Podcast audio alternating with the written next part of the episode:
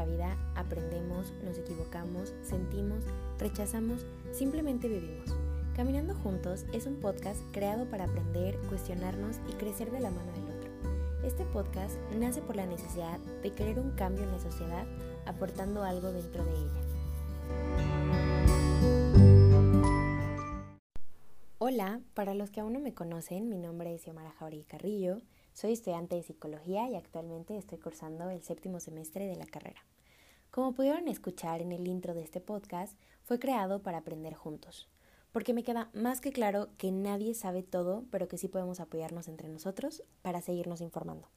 En lo personal, me falta muchísimo recorrido en mi vida, pero siempre había querido buscar la forma de aportar algo a la sociedad, algo que marcara aunque sea una persona. Dentro de este podcast, todas las personas son bienvenidas y se tocarán infinidad de temas siempre y cuando estos ayuden o aporten algo a los demás. Siempre cuidando nuestra salud mental, integridad y respetando al otro. En algunas ocasiones tendremos invitados especiales y expertos que nos ayudarán a clarificar nuestras dudas y aprender de ellos. Realmente espero que este podcast pueda ser, pueda ser de mucha ayuda para las personas que lo escuchen. Bueno, el día de hoy hablaremos de un tema bastante interesante, pero que a su vez es un tema muy desconocido y poco hablado en la sociedad. El tema de hoy es escogido por una carta que recibí de una señora que es madre de un pequeño que tiene una discapacidad. Por cuestiones de privacidad no puedo leerles la carta, pero sí puedo compartirles su inquietud. La verdad es que ella se siente un tanto frustrada y desanimada porque no sabe cómo sobrellevar esto, cómo actuar ella y su marido o con quién apoyarse. Y pues el tema de hoy es los padres del niño excepcional.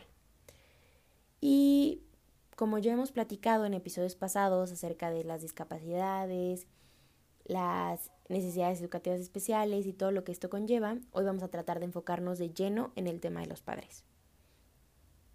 Sabemos que las familias son fundamentales para que los niños y niñas reciban una educación afectuosa y desarrollen habilidades que necesitan para ser parte de la sociedad. La familia le ayuda a los niños y niñas a aprender quiénes son, desarrollar su personalidad y les brinda apoyo emocional. A su vez, tienen una función de socialización, protección y cariño. Claramente todo esto depende del funcionamiento, su medio social y cultural, y cultural perdón, donde se encuentra el niño o la niña. Teniendo en cuenta todos estos aspectos, el niño o la niña se van formando, creando su yo y su personalidad como ya lo mencionaba, aunque claramente la sociedad también tiene un papel bastante importante y de mucho peso en el desarrollo. En estos momentos se preguntarán, ¿qué tiene que ver todo esto con el tema de hoy? bueno, decidí dar esta pequeña introducción para que todos pudieran comprender y estar más en contexto. ¿Cuántos de nosotros no hemos soñado con tener una familia o nos hemos visualizado con una? Si no es así, pregunten en casa a mamá y a papá qué sentían al saber que tendrían una hija o un hijo. Verán, cuando los padres anhelan tener una familia, siempre existen muchos planes y proyecciones y también sueños. Y pues ahora, si lo planteamos desde nuestro tema de hoy, las cosas cambian bastante. Esto es porque cuando nace un bebé con alguna discapacidad o con el paso del tiempo surge, surge alguna, los padres comienzan a preguntarse muchas cosas. Esto es porque la duda y el miedo los invade, en el, porque en el momento no saben si sus hijos podrán ser funcionales, podrán hablar o caminar. Y es algo totalmente normal. Cuando pasa una situación así, los padres tienen que pasar por un duelo para desprenderse del proyecto inicial que tenían ellos y ajustarlo y dando lugar al deseo de los niños en vez del propio. El duelo suele ser difícil, doloroso. Y también hay muchas veces que surgen problemas en el matrimonio, existe ansiedad y depresión, pues claramente todo esto genera un conflicto. Esto es porque los padres necesitan un acompañamiento ya sea psicológico o pedagógico para sobrellevar y aceptar la situación. Bueno, para poder platicar con ustedes acerca de este tema, claramente tuve que investigar y aprender nuevas cosas como en todos los episodios pero encontré varios estudios, pero un estudio que me llamó mucho la atención fue un estudio realizado por Giné en 2007. Bueno, Giné hizo este estudio que es muy interesante y bueno, prácticamente él analizaba las interacciones de las relaciones interpersonales de los padres que tenían hijos con alguna discapacidad intelectual y de padres que pues no tenían, que tenían hijos, perdón, con ninguna discapacidad. Y bueno, eh, aquí estudiaba como las prácticas educativas de la familia y pues todo lo que incide en el desarrollo de los niños. Y bueno, eh, el estudio consistía en audios y videos en varias sesiones donde pues planteaba como situaciones de actividades como lo podía hacer como comer, el baño, el juego y pues cosas así. Entonces, él al concluir afirmaba que la interacción del niño con discapacidad se verá negativamente condicionada por la naturaleza, pero esto no implica prefigurar su desarrollo. Esto quiere decir que todavía podemos hacer algo mm, para el desarrollo del niño. O sea, no por el hecho de que la naturaleza impacte de manera negativa significa que el desarrollo está perdido. Entonces, con todo esto, él planteó algunas recomendaciones que creo que es muy importante que yo les diga el día de hoy. Y pues bueno, es que el proceso de adaptación que experimentan todas las familias ante el hijo con discapacidad debería de convertirse en un elemento central de la intervención de los profesionales. Porque las familias realizan un enorme esfuerzo, pero obviamente siempre es doloroso como el adaptarse a esta nueva situación y pues la interrelación desde la parte emocional, cognitivo y pues este proceso de adaptación condiciona la actitud futura de los padres hacia el hijo. Y bueno, la segunda intervención es que los profesionales deben dirigirse a mejorar la calidad del entorno emocional y enriquecer las expectativas por medio del apoyo y la información correcta. Bueno, esto es porque, aunque no lo crean, existen muchos profesionistas que no, no saben dar como ese apoyo o información necesaria o correcta y pues los padres de familia pues tienden a estresarse y angustiarse pues un poco más. Otra recomendación que él nos da es que el profesional debe de favorecer secuencias de acción y lenguaje a partir de sus habilidades y pensar en el desarrollo del niño. O sea, prácticamente tienen que centrarse muchísimo en el desarrollo del niño, en qué le puede ayudar, qué actividades podemos hacer para que el desarrollo del niño mejore, Mm, ustedes como papás, qué pueden hacer, la familia en conjunto, qué se puede hacer, como siempre estar buscando como actividades para poderlo ayudar. También el profesional debe de insistir en que los padres aprendan a, a comportarse como si sus hijos fueran más, más competentes de lo que realmente son. Este es un tema que en lo personal se me hizo muy, muy importante, porque es un punto que realmente podría ser un cambio muy significativo. Cuando pasa esto, muchas veces los padres dicen, como tiene una discapacidad, hay que tratarlo como si tuviera una discapacidad o la misma sociedad. Pero realmente no, sí requieren de cuidados diferentes o actividades diferentes, pero sigue siendo un ser humano. Entonces hay que tratarlo como un ser humano normal. Esto va a ayudar para que el niño o la niña pueda ser más funcional y tenga un mejor desarrollo. Esto le va a ayudar claramente en su futuro. Y pues el profesional también debe guiar a los padres para enriquecer las actividades de su vida social y cultural.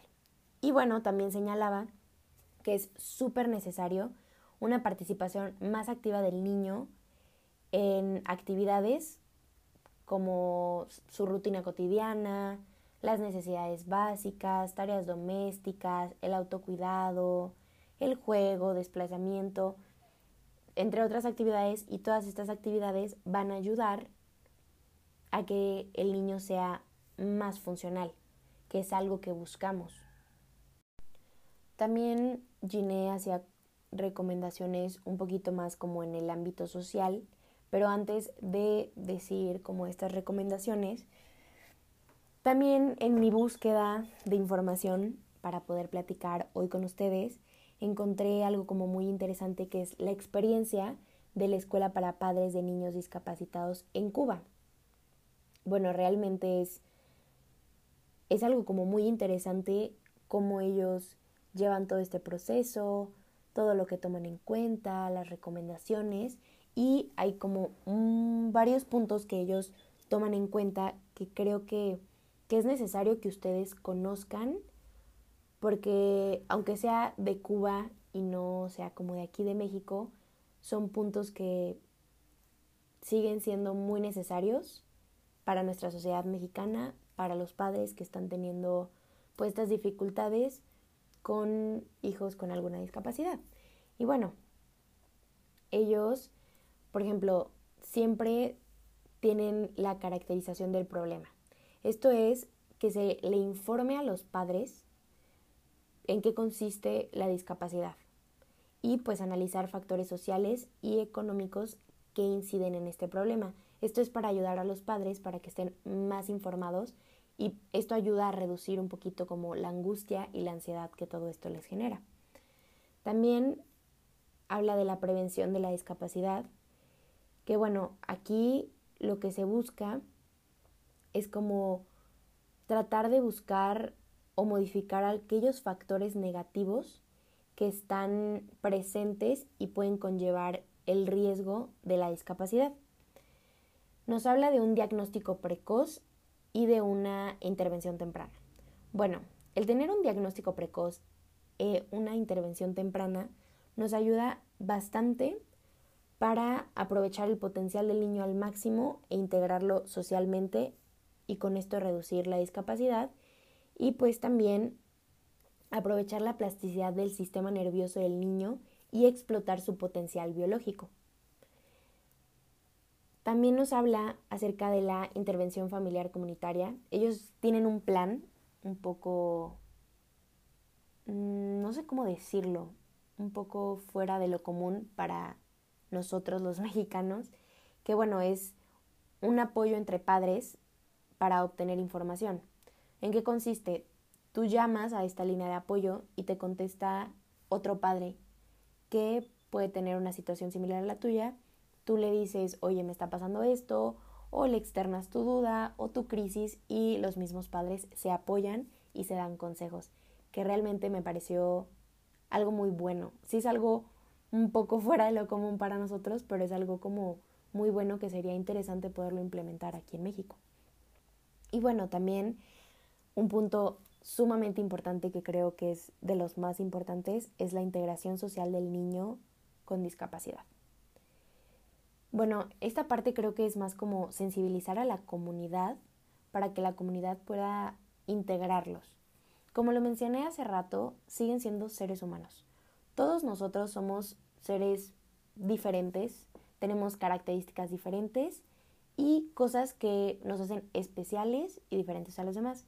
Y es el mismo término y es lo mismo para las personas que tienen alguna discapacidad. Entonces, ¿Qué va a ser o qué va a crear o qué va a fomentar el hecho de que nosotros podamos como integrar a esa persona o a ese niño o a esa niña? Les va a ayudar muchísimo en su desarrollo, vamos a ayudarle muchísimo a la familia porque no sabemos por todo lo que están pasando porque es algo muy complicado, pero realmente podemos hacer un cambio muy significativo en esas personas. Y bueno, ellos también dan como varias recomendaciones, al igual que Gine, y me gustaría como compartirlas con ustedes, pues para que les pueda ayudar a ustedes, para crear como esa iniciativa, para buscar la forma de hacer algo diferente aquí en México para poder ayudar a todas estas personas. Bueno, algunas de las recomendaciones que daba Gine y también la escuela cubana, pues es convocar reuniones en algún sitio como agradable. Y en estas reuniones pues que los padres acudan, se sientan en confianza, puedan contar sus vivencias, expresar todas sus necesidades.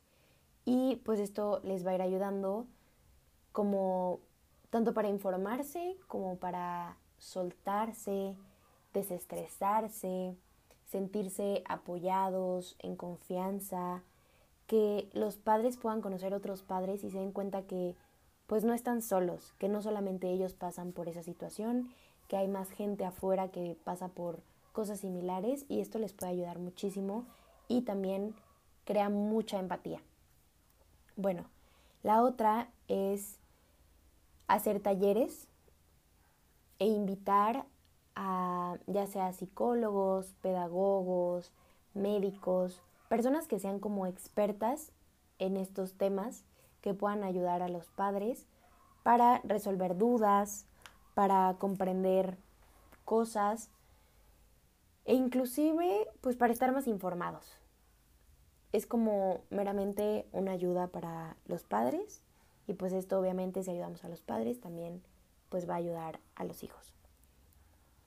También es realizar actividades para sensibilizar a la comunidad y para poder aceptar estas diferencias, que es lo que les platicaba hace ratito.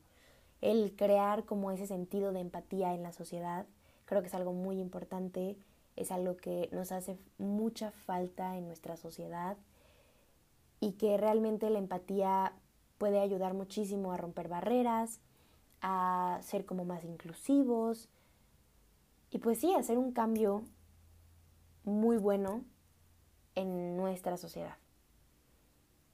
Y bueno, también otra es como realizar sesiones en la, en la que los padres intercambien experiencias y regule al mismo tiempo al grupo, que es un poquito parecida a la que ya les había dicho de que se junten todos y platicar, pero realmente creo que son como puntos muy importantes que ayudarían bastante a los padres de familia para, pues sí, para tener como una mejor comunicación, un mejor desenvolvimiento que pueda ayudar al mejor desarrollo, a la mejora del niño que tenga esta discapacidad. Algo que me gustaría comentar, que creo que es algo como también como muy, muy importante y también lo vi pues a lo largo de esta investigación es que pues claramente la parte económica influye bastante, mm, la parte cultural, la parte social, como ya lo he mencionado, porque pues claramente no es lo mismo tener papás que estén preparados o papás que no estén preparados, papás que trabajen todo el día, a papás que estén como que tengan un horario más accesible. Pero ojo, no estoy diciendo que no puedan ayudar. Todas las personas podemos ayudar, todas las personas podemos hacer un cambio, todas las personas podemos aportar. Pero claramente es un factor muy importante, porque al tener un hijo con alguna discapacidad requiere de más tiempo, de más atención, más cuidados e inclusive algunas terapias y tratamientos suelen ser un poquito más caros. Pero para todo esto existen asociaciones donde pueden ayudarlos, donde puede haber inclusive tratamientos gratuitos y pues también asociaciones que puedan ayudarlos, asesorarlos, pero es muy importante el acompañamiento de papás con el niño y pues obviamente la intervención profesional, pero es todo un conjunto. No es como de que voy a llevar al niño y lo voy a dejar ahí, no, o sea, para que exista como un mejor desarrollo, para que veamos como ese progreso tiene que ser todo un conjunto, ir de la mano. Como nuestro podcast que es Caminando Juntos, prácticamente es casi lo mismo. Bueno, y claramente existen infinidad, infinidad de discapacidades que pueden afectar a sus hijos, inclusive pueden llegar a afectar a mis hijos en un futuro, si es que llego a tener, no lo sabemos, pero lo que sí sabemos es que podemos ayudar de alguna forma. A lo mejor mi podcast no fue el más informado del mundo o a lo mejor el día de hoy no tuvimos un experto que nos pudiera como resolver dudas realmente pues no, pero claramente saben que pueden mandarme sus dudas y en el próximo podcast podemos resolverlas, buscar la forma, nos damos un tiempo y resolvemos como ciertas dudas. Para mí era muy importante tocar este tema el día de hoy, porque son temas, como lo dije, muy importantes, pero temas en donde siguen existiendo muchísimos clichés, son temas que casi no son hablados, son temas que no son como muy incluidos dentro de la sociedad. Para mí era importante poder hablar sobre este tema porque todos sufrimos de alguna forma, todos tenemos una lucha constante, nunca sabemos la lucha del otro. Y realmente cuando yo recibí esta carta y leí toda esta situación, dije, Xiomara, tienes, tienes que hacer algo, tienes que buscar la forma de, de meterlo. Entonces, hoy sí decidí dedicarle todo un podcast a este tema. Espero realmente que este podcast haya sido de mucha ayuda o de poca ayuda, tal vez, que haya despertado algo. Curiosidad, alguna inquietud, las ganas de informarnos más, de buscar asociaciones, información, algo, que haya despertado algo en ustedes para que con esto ustedes puedan hacer un cambio, puedan aportar algo en la sociedad y puedan ayudar de alguna forma, que es lo que casi siempre buscamos. Y bueno, me gustaría ir culminando con esta frase que dice así, intentar entender al otro significa destruir los clichés que lo rodean sin negar ni borrar su alteridad. Humberto Eco. Y bueno, realmente espero que este podcast les haya gustado, que hayan disfrutado. Para mí es un honor estar con ustedes, platicar con ustedes un día más. Pues nada, nos vemos en el próximo podcast. Que tengan un excelente día. Recuerden siempre ser empáticos con el otro y tratar de ser más inclusivos. Buscar la forma de ayudar y aportar algo a esta sociedad que amamos tanto, pero también carece de mucho. Entonces, muchas gracias y nos vemos en el próximo episodio.